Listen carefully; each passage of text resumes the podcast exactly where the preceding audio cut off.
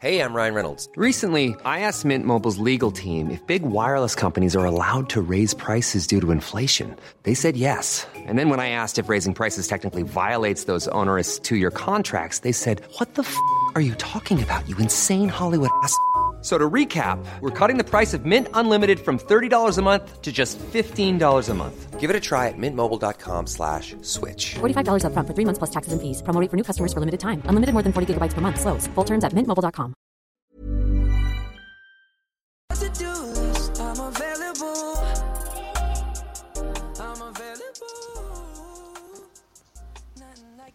¿Qué tal? ¿Cómo está? Muy buenos días. Me da mucho gusto saludarlo en esta mañana. Bienvenido a Bitácora de Negocios. Yo soy Mario Maldonado y son las 6 con 3 minutos tiempo del centro de México. Saludo con mucho gusto a todos los que nos escuchan tempranito aquí en El Heraldo Radio por la 98.5 de FM en la Ciudad de México, en Guadalajara por la 100.3, en Tampico por la 92.5, en Villahermosa por la 106.3, en Acapulco por la 92.1 y en el Estado de México a través de la 540 de AM y en Texcoco por la 89.3 de FM, también en Tijuana, Baja California, nos escuchamos allá por la 1700 de AM y en todos lados a través de la página heraldodemexico.com.mx, ahí está el streaming del el programa en vivo que estamos transmitiendo desde la Ciudad de México y también a través de las aplicaciones de radio por internet. Me da gusto saludarlo en este martes 28 de abril del 2020. Iniciamos el día con una canción ahora de Justin Bieber, se llama Available. Esta semana estamos iniciando nuestro programa con canciones de artistas que comenzaron su carrera en el mundo del espectáculo desde la infancia. A propósito de que, bueno, pues este jueves 30 de abril es el Día del Niño y bueno, pues hay que ponerle buena cara en todo lo que podamos a nuestras actividades diarias a pesar de este confinamiento, de este aislamiento social, que bueno, pues vamos a superar eventualmente esta crisis, esta contingencia. Ahora sí, vámonos directito a la información, les cuento rápidamente qué vamos a tener en el programa. Vamos a hablar con Roberto Aguilar, por supuesto, de lo que estaba sucediendo en los mercados. Se va a dar otro rescate a petróleos mexicanos. Eh, cómo se van a ir reactivando las actividades esenciales, las actividades económicas en Estados Unidos, en México. Mucho de qué hablar al respecto. Vamos a platicar también, fíjese, con Tomás Bermúdez. Él es representante del Banco Interamericano de Desarrollo en México. Vaya polémica que se creó ayer y este fin de semana luego de que se anunciara que junto con el Consejo Mexicano de Negocios se va a proveer de liquidez a las micro, pequeñas y medianas empresas en México, una línea de crédito de hasta 12 mil millones de dólares a través pues de estos esquemas de factoraje inverso. Le platicamos ayer de esto, ¿se acuerda? Bueno, pues el presidente dijo que no le gustaban esos moditos de que se ponían de acuerdo casi casi en lo oscurito y después le enteraban a su gobierno. Bueno, estaba enterado todo mundo, el canciller, la Secretaría de Hacienda, en fin, menos él. Vamos a hablar con Tomás Bermúdez de, de qué se trata en específico este tipo de créditos. Hablaremos también con Ildefonso Guajardo. ¿Se acuerda de Ildefonso Guajardo? Fue secretario de Economía al gobierno del sexenio pasado y estuvo ahí pues en la primera línea de la negociación de este nuevo acuerdo comercial, el TEMEC, que eh, bueno pues va a entrar en vigor, ya dijeron el primero de julio. ¿Qué significa esto para la industria mexicana? Y también le vamos a preguntar de pues cómo reactivar la economía mexicana de cara pues a lo que van a ser los próximos meses hubo ya mesas ahí entre el Consejo Coordinador Empresarial y muchos expertos, el Banco de México, el propio gobierno, estuvo ahí Mario Delgado, los legisladores, para ver cómo hacer que se reactive la economía lo más pronto posible. Estuvo también el Defonso Guajardo, vamos a platicar de todo eso. Y finalmente hablaremos también con Edgar Bielma Orozco, él es director general de estadísticas sociodemográficas del INEGI interesante eh, pues este dato de la tasa de desempleo que tiene mucho que explicarse. Vámonos al resumen de las noticias más importantes con las que usted tiene que amanecer este martes. Lo tiene Jesús Espinosa.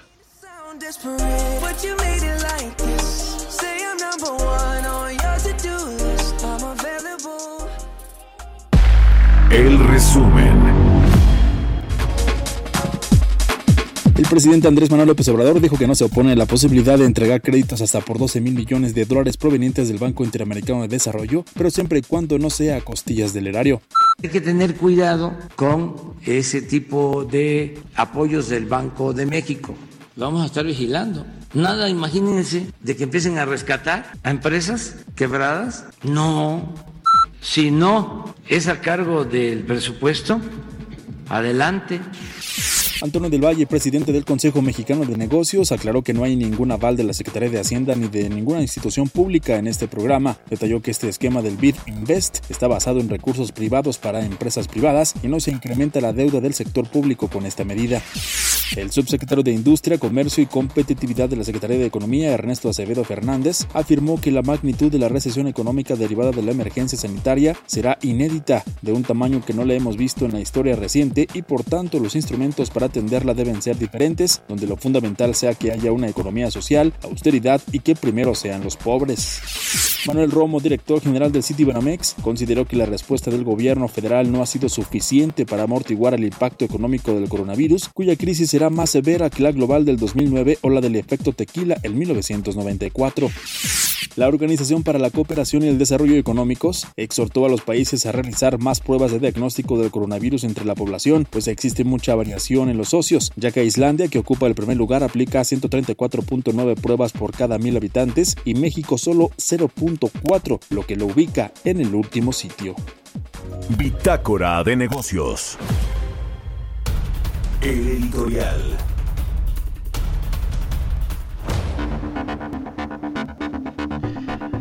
Bueno, pues en medio de todos estos dimes y diretes con respecto a si este financiamiento del BID eh, va a ser respaldado con eh, deuda pública, con la Secretaría de Hacienda, bueno, ya dijeron todo el mundo que no es así, vamos a platicar al ratito con el representante de esta institución financiera en, eh, aquí en Bitácora de Negocios. Pero bueno, esto y que si Banco de México va a salvar o no empresas y que no se use el presupuesto, bueno, en medio de todo esto que son de pronto castillos en el aire que se hace el presidente López Obrador para enfrentar lo más importante que es, por un lado, salir bien librados de esta crisis de salud por el coronavirus y luego pues de las crisis de la crisis económica hoy eh, la verdad es que pocos eh, creen que México va a poder lograrlo rápidamente y a mí me llama muchísimo la atención que el presidente López Obrador esté esperanzado a que el rebote de la economía de los Estados Unidos tras esta inyección de 2 billones de dólares o 2 trillions como llaman allá en Estados Unidos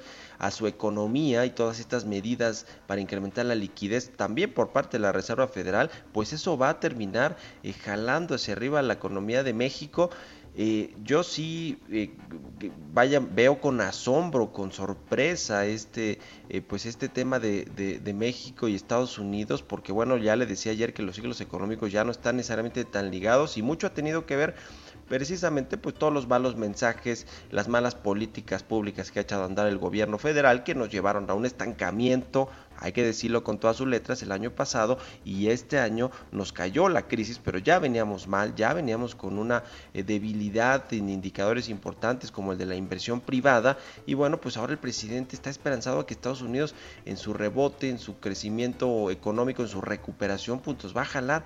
Pues qué paradoja, porque México lo que debería estar pensando es cómo eh, fortalecer su mercado interno, cómo hacer que la inversión privada y el presupuesto se canalicen a obras que van a eh, realmente a generar un eh, incremento de nueva cuenta en la actividad económica.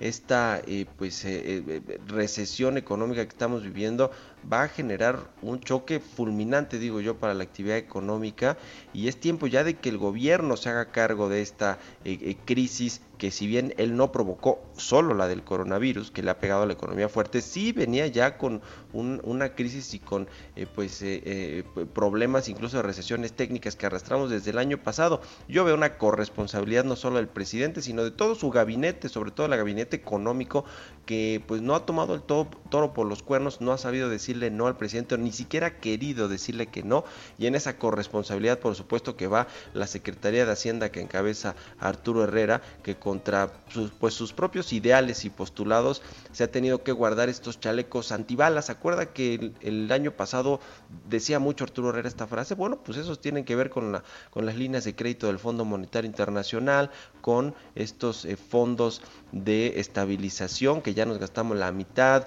es decir, con todo este tema de las coberturas que no están cubiertos todos los ingresos presupuestarios por la vía petrolera, todo esto, bueno, pues eh, de esto ya se olvidó Arturo Herrera, no sale a decir nada y deja que el presidente, pues sin mínimo conocimiento de lo que es la política económica, la verdad, pues salga a decir, a posicionarse con respecto a esta crisis. Es decir, una corresponsabilidad y no se diga ahí de los, los radicales como Rocío Nale, Manuel Barlet y una serie de funcionarios que están allí en el gabinete, que bueno, pues ya la historia se encargará de juzgarlos. Yo creo que todos van a ser corresponsables de esta crisis y de que México pues eh, no, no haya podido salir pronto. Una crisis anunciada y peor gestionada y administrada por este gobierno. ¿Usted qué opina? Escríbanos a en Twitter a la cuenta arroba heraldo de México y a mi cuenta personal arroba Mario Mal. Ahí espero todos sus comentarios. Son las 6 con 12. Vámonos con los mercados. Mercados bursátiles. Roberto Aguilar ya está en la línea telefónica con lo más importante de los mercados. Mi querido Robert, ¿cómo estás? Muy buenos días. Eh, ¿Qué tal, Mario? ¿Cómo estás? Muy buenos días. Me da mucho gusto saludarte. Fíjate que sería conocer la balanza comercial de México correspondiente a marzo. Las importaciones totales de mercancías cayeron más que las exportaciones totales y esto generó un superávit comercial equivalente a 3.392 millones de dólares. Había que comentarlo que en el mismo periodo, pero el año anterior fue de 1.482 millones de dólares. El tipo de cambio, Mario, 24.32 está cotizando en estos momentos y te diría de, los más, de lo más relevante la actualización es que HCBC da a conocer pues unos malos resultados justamente de sus utilidades, pero lo que sí está advirtiendo es que esta situación va para largo y que bueno pues que la eh, justamente la pandemia del coronavirus eh, pues ejercerá una presión sostenida sobre sus ingresos por la disminución de la actividad de sus clientes obviamente una presencia muy fuerte en Asia de este banco y esto es lo con, con, lo que nos estamos amaneciendo con estas previsiones no solamente lo que cayó te decía a la mitad sus utilidades, sino lo que viene. Y por otra parte, hablando de indicadores, Mario, fíjate que el gobierno de Japón también anuncia que va a cambiar la forma en que compila el dato preliminar del Producto Interno Bruto para el periodo de enero a marzo a fin de reflejar mejor el impacto del brote del coronavirus. Esto es importante porque, bueno, como tú sabes, esta semana se van a dar a conocer los datos preliminares, como anunciábamos ayer, tanto de México como Estados Unidos, y bueno, con el tema del, de la tasa de desempleo, pues qué bueno que van a aclarar esto porque sí causó mucha sorpresa en el mercado esta disminución de este indicador cuando estamos en una plena pues contingencia eh, no solamente sanitaria sino también económica. Y ayer Mario el tema del, del, petróleo. Fíjate que hay unas estimaciones de que estamos en el, ahora sí que en la cuenta regresiva para la capacidad de almacenamiento sobre todo en Estados Unidos está llegando a niveles de 85%, es decir, tenemos un margen ya muy pequeño para, para almacenar este petróleo. México también ha hecho lo propio, de, de hecho, desde la semana pasada se había comentado que el brazo comercial de petróleos mexicanos pues, está buscando alternativas justamente para tratar pues de, de cancelar los, los pedidos que tenía porque están formados literalmente las embarcaciones en los puertos mexicanos, esto también generando un costo para petróleos mexicanos. Pues ayer el Brent cayó debajo de los 20 dólares por barril y el WTI perdió casi 25%.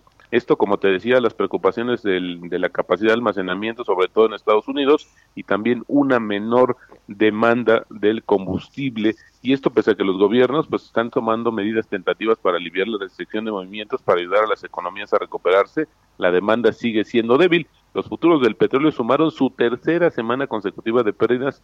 El viernes pasado registraron las la bajas en ocho de las últimas nueve semanas. La mezcla mexicana, para no variar, variar en línea con esta tendencia, pues cerró en 6.55 dólares por barril.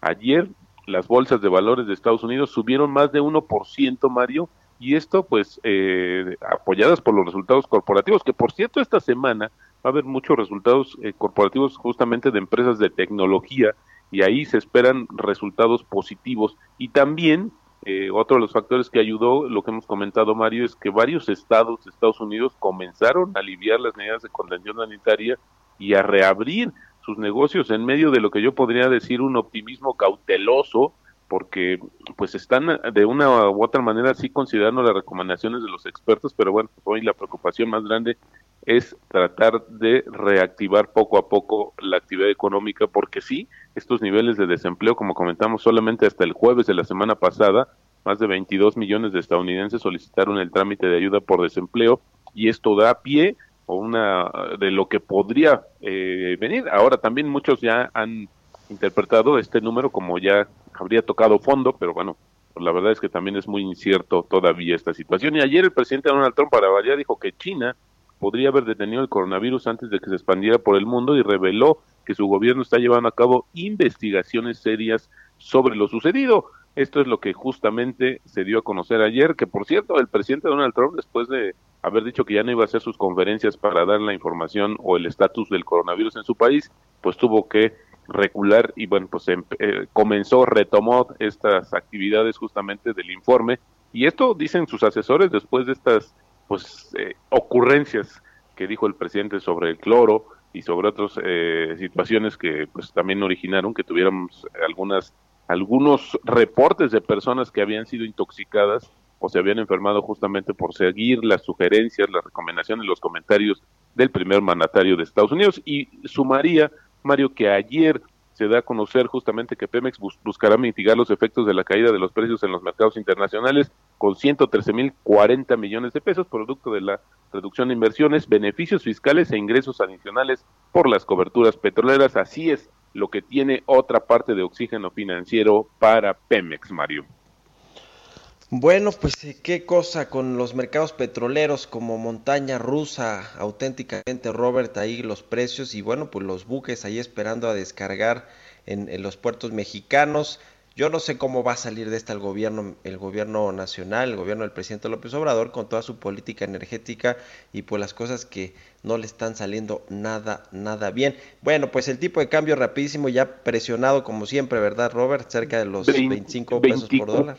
Bueno, fíjate, se, se descibló un poco, 24-32, pero sin embargo, pues había que esperar justamente el resto del de, eh, comportamiento del mercado petrolero para ver cómo va marcando justamente esta situación, pero pero bueno, pues sigue sigue la volatilidad extrema en los mercados financieros nacionales e internacionales, Mario. Muchas gracias, Roberto. Muy buenos días. Al contrario, un abrazo, muy buenos días. Sígalo en Twitter, Roberto AH. Son las 6 con 19. Vámonos a otra cosa. Entrevista.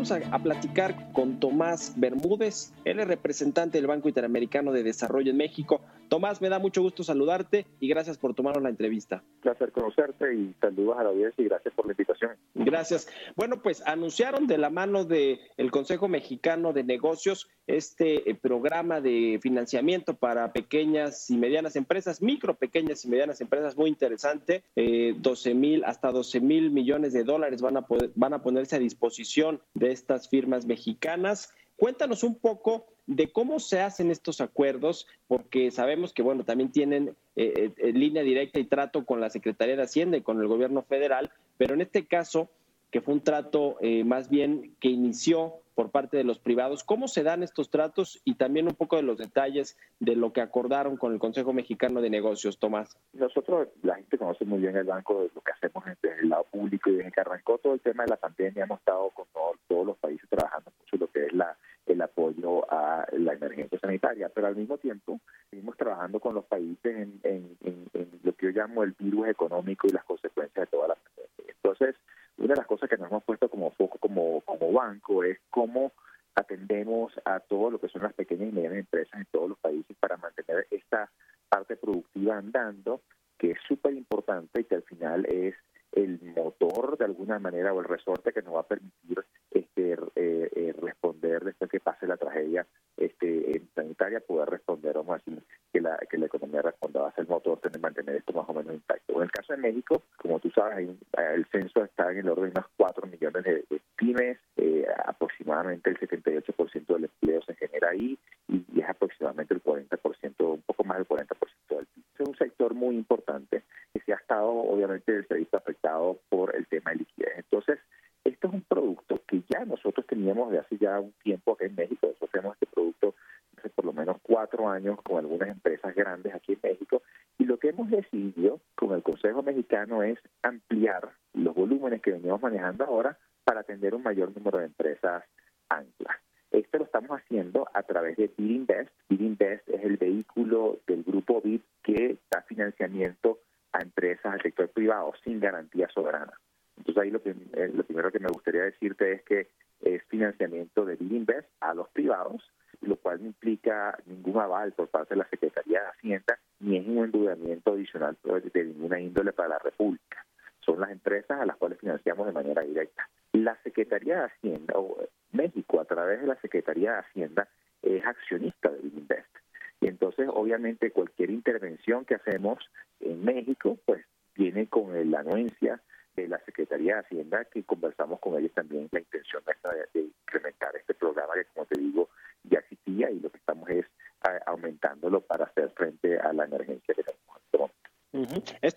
Importante, esta aclaración, Tomás, porque en la conferencia matutina del presidente Andrés Manuel López Obrador quizá eh, no tuvo toda la información disponible y, bueno, pues se insinuó que quizá el gobierno federal, la Secretaría de Hacienda estaba respaldando estos eh, créditos, es decir, como un garante eh, de los financiamientos que se estarán otorgando a las micro, pequeñas y medianas empresas, pero no es el caso, ya lo aclaras bien, es un tema directamente con los privados. Ahora, el esquema a través del cual se darán estos financiamientos se llama factoraje inverso. Platícanos cuáles son las características de este esquema, por favor. Mira, e-, es un término muy técnico para decir que es esencialmente un factoraje en el cual lo que está el, diseño del programa es que estamos utilizando los grandes corporativos mexicanos, partimos del principio que sean corporativos que son de grado de inversión en México, y vamos a financiar a las empresas pequeñas y medianas que están en la cadena de valor de estos corporativos. Entonces, para decirte un ejemplo, Cemex, que ya está hecho en el programa, tiene sus, proveedores, entonces lo que hacemos es financiar, ellos confirman eh, facturas con estas empresas que le venden un bien o un servicio y nosotros, una vez confirmada esa factura, le damos le adelantamos el financiamiento a la pyme, de manera que ellos puedan manejar su capital de trabajo de una manera más eficiente. Eso lo hacemos de manera directa, o sea, vamos al riesgo, o sea, financiamos directamente a la pyme, no hay una intermediación este, de ninguna institución financiera en el medio y eh, al final cuando la cuando la empresa ancla, vamos a decir, pague la factura, pues nosotros nos cobramos eh, y, ya está. es una manera de hacerlo. La otra manera que lo hacemos es que hay bancos de la plaza importantes que hacen el factoraje a estas empresas también, que están en la misma cadena de valor. Pero una de las cosas que se ha dado también recientemente es que los bancos, ante la situación actual, están siendo más eficientes en el manejo de su balance y han recortado algunas de estas líneas. Entonces, la otra manera que estamos entrándole a esto es garantizando estas líneas de los bancos de manera que mantengan el flujo a las pymes a través de los programas que ellos tienen. Entonces, entrar un poco por dos lados, por el lado de la garantía y por el lado del financiamiento directo a la pyme. Eh, se anunció que van a darse estos financiamientos, que al final son esos, son créditos, financiamientos para pequeñas y medianas empresas a tasas eh, pues eh, muy accesibles. ¿Sabemos más o menos cuál es el promedio de tasas que se van a ofrecer? Y también los plazos, sé que son créditos o financiamientos de muy corto plazo y que pueden renovarse de manera que estos 3 mil millones de dólares que están sobre la mesa puedan llegar hasta un financiamiento de 12 mil millones de dólares. Cuéntanos un poco del tema de promedio de tasas y de cómo se pueden volver a refinanciar. La parte de refinanciamiento creo que la, explicaste tú perfectamente. Exactamente así. Son préstamos que en promedio son de 90 días, entonces tú le das vuelta a esta plata unas cuatro veces al año. Y la parte de tasas eh, son tasas de mercado, o sea, nosotros vamos a financiar tasas de mercado y eso es importante, Mario, porque estamos trayendo también otros actores a la mesa para el programa. Entonces, la manera de traerlos a la mesa es, y lo que estamos entiendo un tema no de tanto de precios, sino de liquidez. Entonces, son tasas de, mercado y las tasas de lo que venimos haciendo en el programa recientemente oscila, depende del, perfil de riesgo de la empresa y el tipo de factura que estamos descontando entre PIE más 100 y PIE más 200. Ese es más o menos el rango promedio, que es una tasa de mercado, una tasa de mercado atractiva. Tasas, es decir, que ofrecen algunos bancos comerciales y que tiene que ver pues con el perfil de riesgo, el perfil crediticio que tenga una entidad, una empresa, ¿no? Es decir, más o menos ese es el, dato. Es correcto. Eh, Tomás, danos una, una idea también de qué otros tipos de esquemas similares han hecho en el pasado a través de este brazo financiero del BID, de este eh, BID Invest, eh, con, con empresas en México, con sectores económicos en particular. ¿Nos puedes dar algún contexto para entender ya también cómo han funcionado en el pasado en México? Mira, a través de BIMBES en México hemos hecho muchas del financiamiento de los quienes ganaron las subastas de, por ejemplo, de parques eólicos post la reforma energética, que se hicieron todas estas subastas, pues son privados que ganaron estas, estas concesiones. Hemos entrado a financiar una buena parte de, esos proyectos. Normalmente entramos con la banca comercial, con la banca de desarrollo y este, complementamos el paquete financiero este, con ellos. A veces nosotros nos vamos al backend de la tasa, del plazo, y así complementamos, asumimos un poco más de riesgo de plazo y así como complementamos la estructura financiera. También financiamos corporativos en general, expansiones este, en distintos sectores, este, automotriz, eh, partes, eh, aeronáutico, medicamentos, este, logística. Hemos estado financiando corporativos de manera directa, sobre todo expansiones ya. Eh, Tomás, muy brevemente y aprovechando el viaje, ya que te tenemos en entrevista, ¿cuál es la perspectiva que ve el BID para México en medio de esta coyuntura muy complicada por el coronavirus? Eh, sé que tienen proyecciones de una contracción de hasta 5% en la economía mexicana. ¿Cuál es el panorama general que ven? El panorama de, México es un poco lo que el, consenso eh, que hemos visto en, de distintos actores de, financieros, es decir, una contracción que va a ser una, importante estamos proyectando un 5 y tanto por ciento, pero hay actores que ya lo ponen este, por arriba de eso. La propia Secretaría de Hacienda lo pone en el orden de 3% también. El panorama es definitivamente una contracción importante, va a depender mucho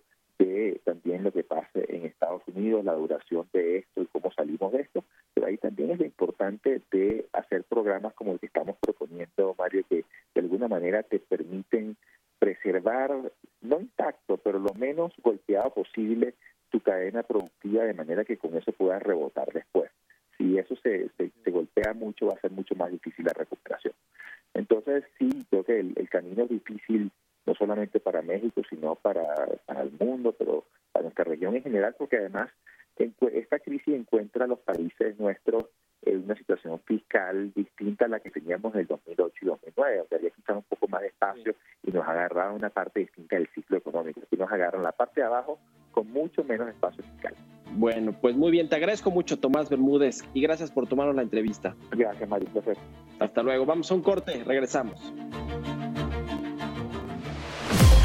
Continuamos en un momento con la información más relevante del mundo financiero en Bitácora de Negocios con Mario Maldonado.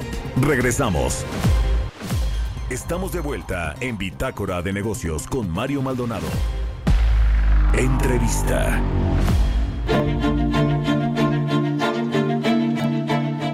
Ya estamos de regreso aquí en Bitácora de Negocios. Son las 6 de la mañana con 33 minutos.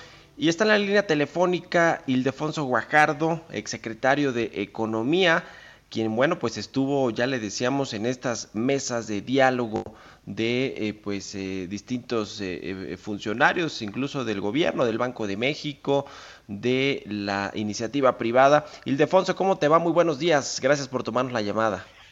Hola, ¿qué tal, Mario? Qué gusto saludarte. Buenos días. Un gusto, como siempre, platicar contigo, Ildefonso. ¿Qué te parece si empezamos con el tema del el TEMEC, el acuerdo comercial entre México, Estados Unidos y Canadá, que bueno, ya se anunció que va a entrar en funcionamiento a partir del primero de julio? Eh, con ciertas restricciones en industrias como la automotriz, que ya habían pedido pues más tiempo que fuera hasta el próximo año. ¿Cómo ves tú la, el inicio ya de, de, este nuevo, acuerdo comercial a partir del primero de julio? Y lo comento obviamente pues en medio de esta coyuntura económica particular que tenemos. Claro. Yo creo que representa una, una oportunidad en un mundo que después del COVID va a cambiar radicalmente sus cadenas de valor. O sea, aún y cuando eh, sabemos que eventualmente se restablezca la actividad manufacturera, pues nada va a ser igual. Eh, va a haber una redefinición de, de dónde vas a localizar tus capacidades manufactureras. ¿Por qué? Porque habíamos llegado a un punto de atomización de las cadenas de valor global. Un motor que se hace en, en Mexicali del Dreamliner se termina en su etapa de de evitar contaminación en la capa final. Pasó por 8 o 9 países antes de llegar a México.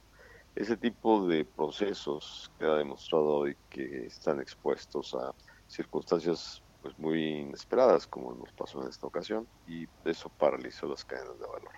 ¿Qué van a hacer los países? Van a tratar de definir sus cadenas en un contexto mucho más eh, eh, controlado. ¿Y qué más controlado que un acuerdo comercial definido en América del Norte, donde tres países socios y también muy cercanos en materia de seguridad nacional este, pueden tener mucho más confianza que tener sistemas productivos que van a otros continentes? Entonces, eh, si sabemos utilizar bien el acuerdo, sin duda podemos alinear el regreso de las cadenas de producción eh, con, el, con los tiempos necesarios para que poco a poco se reactiven eh, los 3 millones de empleos que dependen del sector mexicano de, de manufacturas de exportación. Ahora, eh, yo escucho, Ildefonso, al presidente López Obrador, pues muy esperanzado a lo que pasa en los Estados Unidos con su reactivación económica. Él habla no solo de toda esta inyección multimillonaria de 2 billones de dólares a la economía estadounidense para reactivar eh, eh, también gradualmente las actividades productivas, pero lo veo pues esperanzado a que este Temec pues va casi casi a solucionar los problemas que tiene México. ¿Tú cómo lo ves? Porque bueno, tú que fuiste secretario de Economía conoces bien cómo, el, cómo es el tema de la industria nacional, cómo reactivar el mercado interno. Claro, mira, el, el, tratado sin duda es un marco que nos ayuda, pero no son varitas mágicas. O sea, sin duda va a ser importante, es, es un aliciente, da certidumbre, pero si no haces alrededor del tratado que hacer en materia de competitividad, certidumbre de la inversión y presentas eh, alternativas eh, realmente eficientes, pues no es, no es, no va a estar sencillo. De hecho, ya tenemos eh, un tema encima. no sé si te diste cuenta que durante el proceso que estamos sufriendo, hubo algunos cierres no, no, muy bien coordinados en cadenas en áreas estratégicas y sensibles como el sector salud. Y hubo empresas norteamericanas que ya nos, nos avisaron pues, que, que por qué no nos sentábamos a la mesa para definir áreas estratégicas para América del Norte. Claro, esto tiene que ir de acuerdo a, la ley, a las decisiones mexicanas de reactivación del sector salud. Y cómo vas a reabrir, que fue parte de mis comentarios allá en la mesa de, del Consejo Coordinador Empresarial. Mi, mi, mi posición ayer fue muy concreta. Necesitamos tener un plan de reapertura basado en protocolos sanitarios que nos ayuden a que no sea una salida en falso, que no tengamos que estar volviendo a cerrar porque provocamos un brote adicional del, del COVID, ¿no? Entonces eso va a implicar mucho trabajo y mi propuesta es hay que empezarlo a hacer ya. ¿Por qué? Pues porque no podemos empezar esta, este trabajo a definir protocolos hasta que se acabe la etapa 3 porque estarías totalmente inactivo este y como lo dije, si no te mata el virus, te mata el freno económico, ¿no?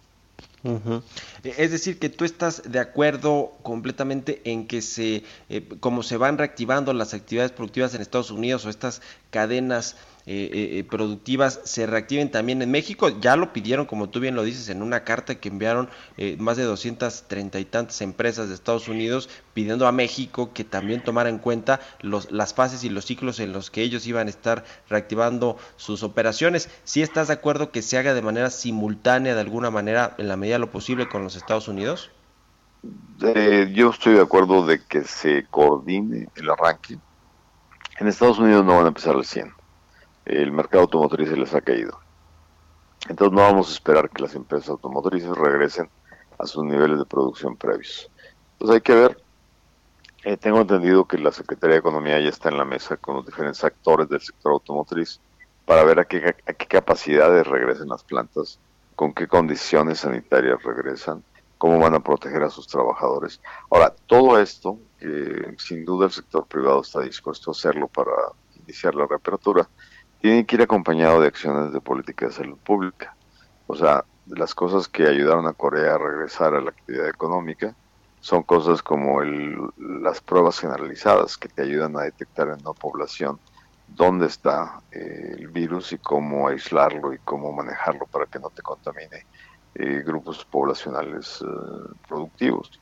de tal manera que, que sí se necesitan al menos tener pruebas, tener protocolos, tener capacidad para poder separar a la población que esté infectada, eh, aunque no esté en condiciones críticas, sin tener facilidades.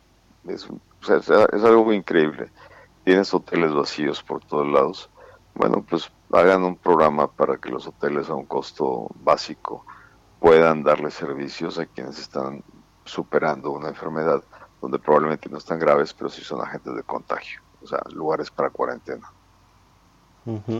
Eh, y, de, Ildefonso, ayer en estas mesas de, diálogo que organizó el Consejo Coordinador Empresarial, me llamó mucho la atención una declaración del subsecretario de Economía eh, con respecto a pues, la, duración que puede tener esta crisis o esta recesión económica habló de hasta 19 meses y la verdad es que sí me preocupó lo que dijo ayer Ernesto Acevedo, el subsecretario de Industria y Comercio actual de la Secretaría de Economía. ¿Tú cómo ves este asunto? ¿Qué tan larga puede ser la recuperación?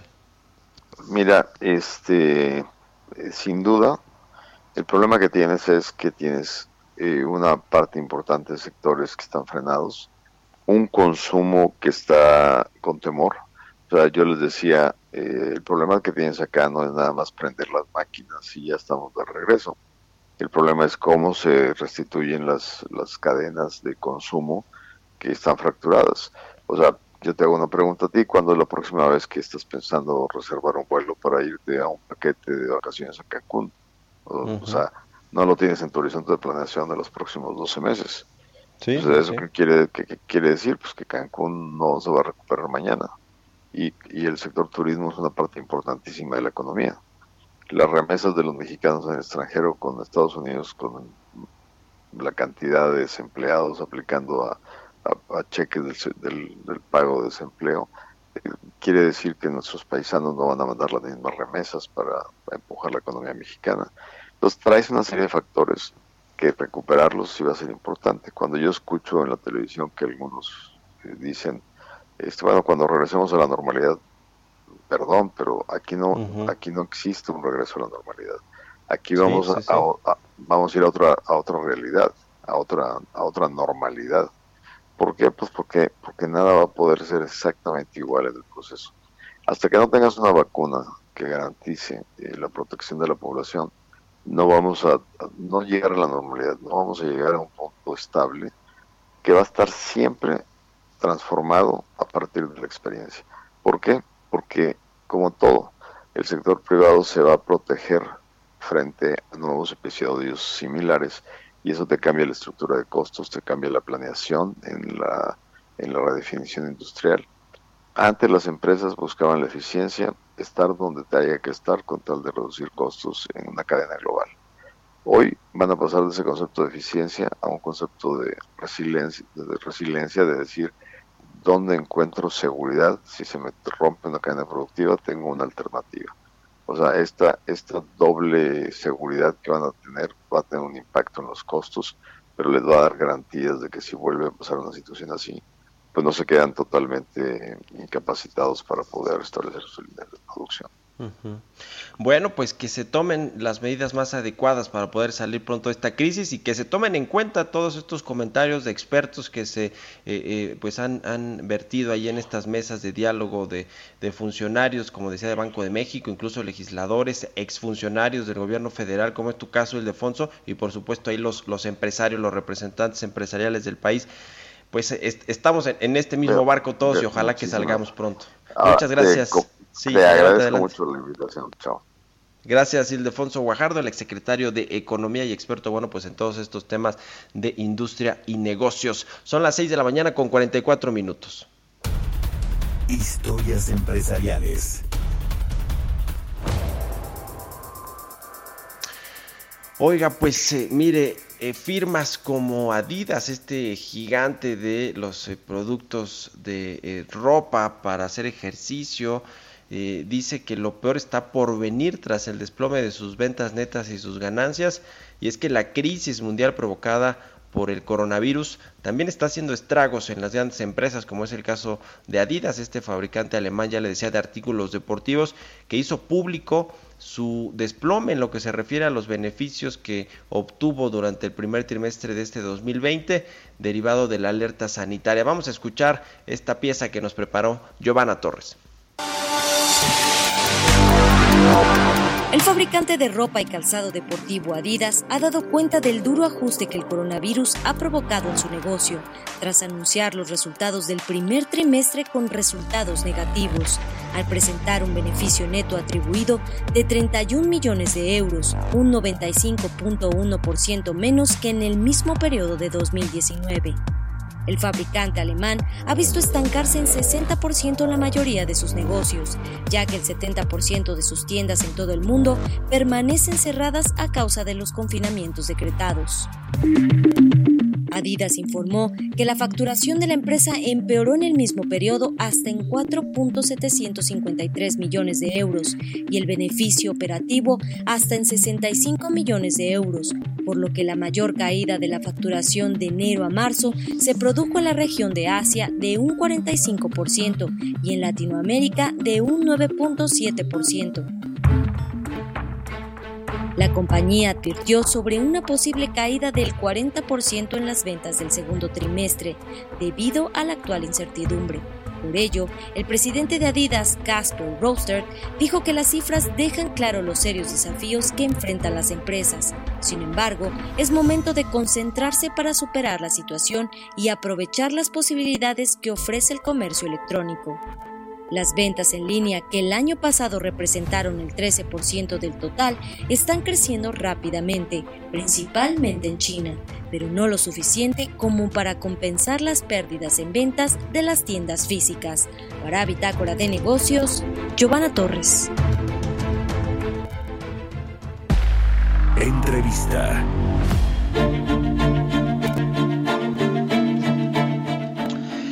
Oiga, ayer el INEGI dio a conocer un dato muy interesante que tiene mucho que analizarse y es el dato de la tasa de desempleo en México que bueno, cayó a 2.94% para el mes de marzo a tasa anual. Esto pues sorprendió a los analistas, algunos expertos económicos, porque bueno, pues eh, hay un, eh, eh, se esperaba que estuviera cerca del 3.9%, esto de acuerdo con un sondeo que hace la agencia de noticias Bloomberg, y de hecho este 2.94% de marzo es menor considerablemente al que tuvimos en, en, el año pasado, en marzo del año pasado, que fue 3.25%, según estos resultados de la encuesta nacional de ocupación y empleo que hace el INEGI. ¿De qué va? ¿Por qué tuvimos este dato? Hay mucho eh, a lo mejor que explicar y quién mejor para pues eh, darnos contexto y, contarnos cómo hacen estos, estos cálculos ahí en el INEGI, que Edgar Bielma, él es director general de estadísticas sociodemográficas del INEGI. Me da gusto saludarte, Edgar, ¿cómo te va? Muy buenos días. Mario, ¿qué tal? Muy buenos días a tu auditorio y sí, qué bueno que platicamos eh, sobre esta cifra porque creo que, es, como tú bien lo dices, hubo dudas de qué nos está diciendo y, cómo se, se ha dado el fenómeno bueno, lo primero que debes de recordar es cómo, este, cómo se ha venido comportando eh, esta enfermedad en, México y sobre todo las decisiones gubernamentales.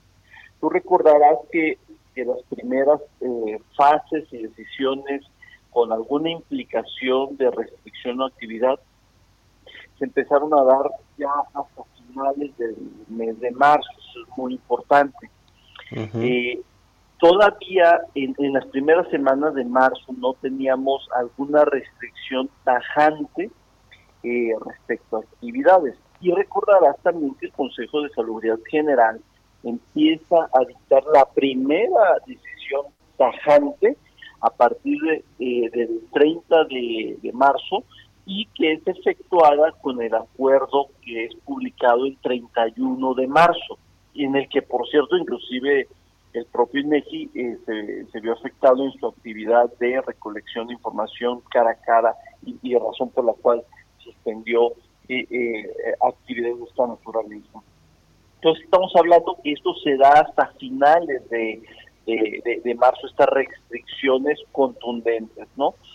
Aún así, lo que lo que la encuesta nos está diciendo, y hay que entender el fenómeno global de la actividad económica laboral, es que las personas en ese momento eh, eh, seguían, unos seguían trabajando, pero ya con ciertos impactos, que es lo que nos está diciendo la encuesta. Es decir, la gente seguía ocupada, pero hay un indicador fundamental que empieza a destacar y se llama el indicador de sub, subocupación, en el que desde hace algunos años no había tenido ninguna modificación como se dio en el mes de marzo, en el cual creció un 2.2%.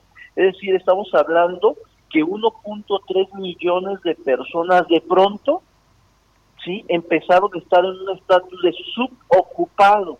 ¿A qué nos referimos con ese estatus de subocupado? Es decir, personas que con un nexo laboral toda, todavía, pero que eh, tuvieron una, eh, una, estuvieron afectados por un paro técnico. Es decir, tú tenías tu negocio y ya te dijeron, ¿sabes qué? Aguantan. No te corro, pero aguantan. También eh, personas que son afectadas por una caída del ritmo de su actividad. Eh, personas que laboraron menos de 35 horas por razones de mercado, personas que no se encuentran en la situación, bueno, y eh, eh, pero personas ausentes con, retorno en la semana de la entrevista, es decir, ya empezó a haber un, una situación en la que se frenó la economía. No, todavía no estaba cerrada, estaba frenada. Tú ya le empezabas a decir a tu trabajador, oye, espérame tantito, no, no le estabas diciendo, ¿sabes qué? Adiós. No, es decir, espérame tantito, ¿sabes qué? Cerremos el negocio más temprano, eh, abramos, vamos, lo vamos a abrir más tarde. Es decir, ya de pronto eh, los negocios empezaron a contraer. Y la segunda pregunta que nos tenemos que, que analizar es dónde se empezó a contraer. Pues resulta que, que si analizamos los sectores eh, primario, secundario y terciario, en el que se empezó a dar esta caída de este 1.3 millones, esta contracción, fue en el terciario, y el terciario particularmente se da en el rubro de restaurantes y servicios de alojamiento, es decir, hoteles. Y, de manera natural, particularmente ahí es donde se están concentrando junto con el tema de transporte, comunicación, almacenamiento, donde se está dando la mayor contracción. Es la gente ya también empezó a dejar de ir a estos espacios de conglomeración eh, donde empezaba a haber riesgo. Entonces, estas, esta, este 1.3 millones de personas que, para marzo se contrajo su actividad, es lo, es, es lo primero que empezó a tener impacto. Es decir, eh, por eso era muy importante darle seguimiento al tema de, la actividad laboral, porque era lo que nos iba a permitir empezar a entender la historia.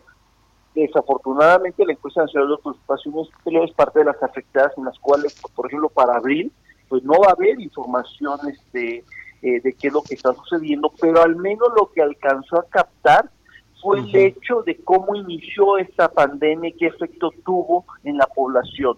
Y ese efecto se ve en que no es que hayan corrido a gente en marzo porque no hubo ninguna disposición, insisto, de restricción sino hasta el último día de marzo. Pero lo que sí ya se venía diciendo era este, este tema de la, la sana distancia, de quédate en casa, etc. Y eso que provocó que de manera natural los propios negocios empezaron a perder clientela. Y al perder clientela, lo, tú, lo primero que haces como, como comerciante es, híjole, pues pues, pues ya no tiene sentido que estés desde las 8 de la mañana hasta las 10 de la noche, ¿no? Sí, y claro, eso claro. que a tu trabajador ya le dices, pues, trabajemos la mitad. Sí. eso fue lo que verdaderamente sucedió, Mario.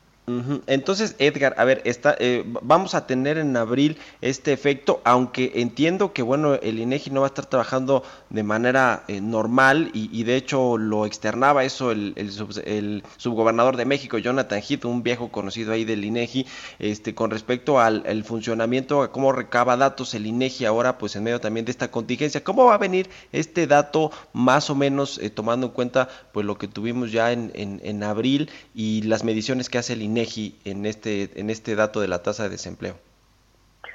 Bueno, pues ahora sí que va a ser una gran interrogante porque, como te comentaba, una de las afectadas fue la encuesta nacional de ocupación y empleo que, que, ya no vamos a salir a campo a, entrevistar. Ahorita lo que estamos es eh, desarrollando eh, otras estrategias para tratar de aproximarnos a, a esta realidad. Es decir, ahorita vía telefónica estamos tratando de contactar a las personas que en su momento nos, nos proporcionaron su teléfono y que es con las que estamos teniendo contacto, pero, pero sin duda tenemos que hacer modelos eh, muy, este, muy específicos porque, porque como no es la forma en la que se venía seleccionando la muestra, hay que tener mucho cuidado. Eh, vamos a estar tratando de eh, proveer una, una cifra, pero esta sin duda eh, va a tener un, un, tratamiento diferente porque, porque la muestra ya puede que traiga un sesgo, entonces tenemos que eliminar ese sesgo de solamente la gente que nos que nos dio un teléfono. Eh, ahorita estamos trabajando en modelos matemáticos que nos permita eso, pero sin duda va a ser un tema muy complejo porque, a ver, también otra cosa que debemos de, de, recordar con esta tasa de ocupación es que México no tiene un seguro de empleo, Mario. Sí, Entonces en México esa tasa seguramente se va a mantener equilibrada porque la gente va a tratar de hacer algo, o sea, no nos vamos a quedar quietos porque no tenemos con qué sobrevivir. Eh, es decir, si tú y yo que tenemos un empleo formal nos quedamos ahorita sin empleo, no entra un seguro del desempleo. Sí, es sí, como lo tiene Estados Unidos, ¿no? Que ahí sí, pues el caso está grave, pero sí hay un seguro. O, España, sí, sí, sí. Bueno, pues muy interesante. la gente se va a a la informalidad, eso es lo que va a pasar. Ya, te agradezco mucho, Edgar Bielma, director general de Estadísticas Socioeconómicas del INEGI, que nos hayas tomado la llamada y muy buenos días. Muy buenos días, Mario, a tus órdenes. que estés muy bien. Y gracias a usted también por haber estado aquí con nosotros en Bitácora de Negocios. Lo dejamos en los micrófonos del Heraldo Radio con Sergio Sarmiento y Lupita Juárez. Y nos escuchamos mañana a las 6 de la mañana. Que tengan muy buenos días. Esto fue Bitácora de Negocios con Mario Maldonado, donde la H suena y ahora también se escucha. Una estación de Heraldo Media Group. Mom deserves the best, and there's no better place to shop for Mother's Day than Whole Foods Market. They're your destination for unbeatable savings, from premium gifts to show-stopping flowers and irresistible desserts. Start by saving 33% with Prime on all body care and candles. Then get a 15-stem bunch of tulips for just $9.99 each with Prime. Round out Mom's menu with festive rosé, irresistible berry chantilly cake, and more special treats. Come celebrate Mother's Day at Whole Foods Market.